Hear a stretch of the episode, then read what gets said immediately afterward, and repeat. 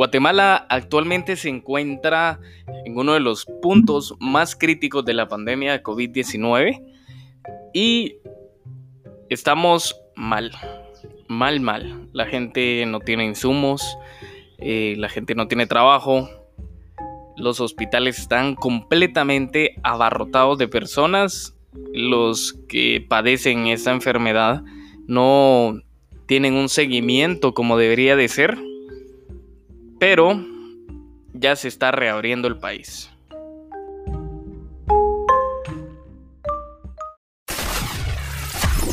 Somos Juventud. Hola, ¿qué tal gente? Mi nombre es Josué García. Bienvenidos a un episodio más del podcast de Somos Juventud. Un podcast dedicado directamente para la juventud guatemalteca y del mundo donde nos escucha. Así es, eh, como escucharon en el inicio, Guatemala está pasando por uno de los puntos más críticos de la pandemia COVID-19. Yo he conocido varias personas que se han enfermado de esto y pues obviamente en, los hospitales están pasando cosas muy raras.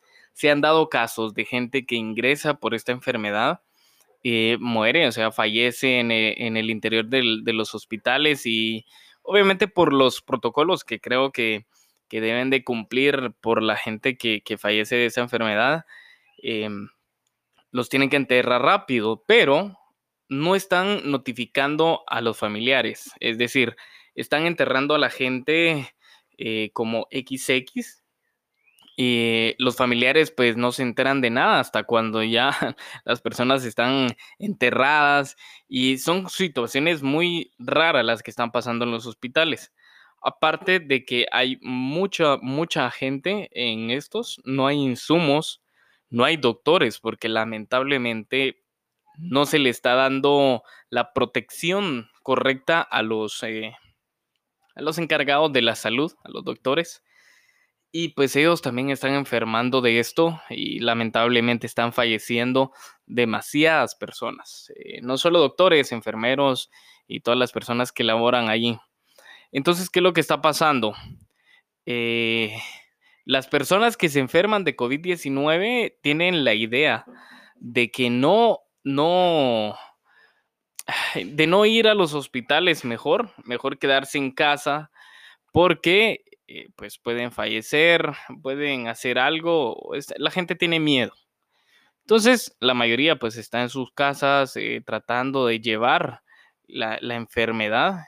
Es cierto que no hay ninguna medicina exacta para curar esta enfermedad, pero en las casas es un poquito peor, considero yo.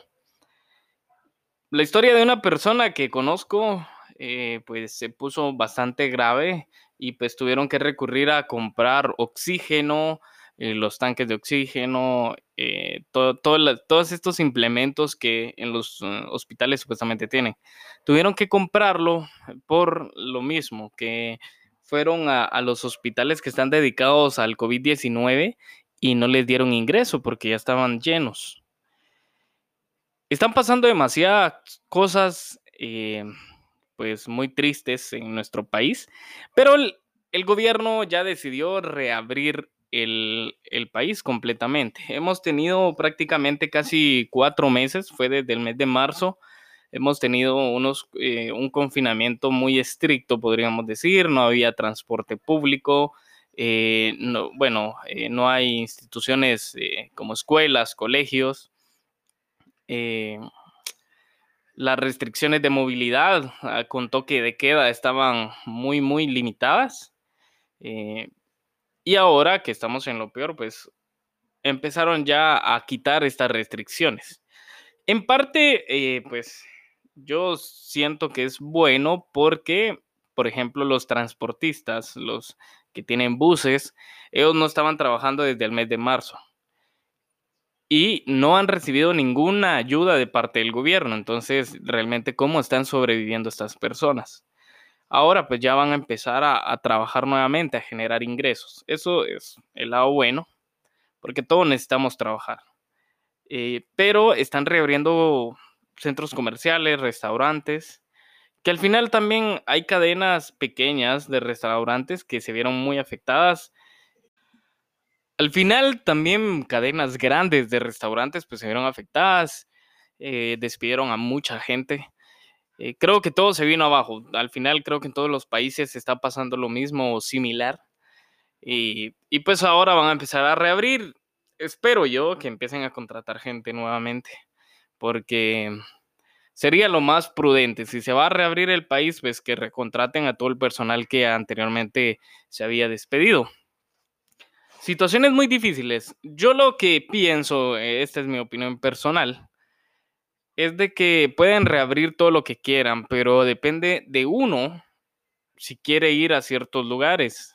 Eh, o sea, depende de uno cuidarse. Eso es lo que está diciendo el gobierno definitivamente que eh, la responsabilidad de cuidarnos está en nosotros. Ya si vos querés, pues, enfermarte, puedes ir a un centro comercial, puedes ir a comprar lo que querrás. Eso ya es muy tu pedo. Eso es lo que nos están diciendo.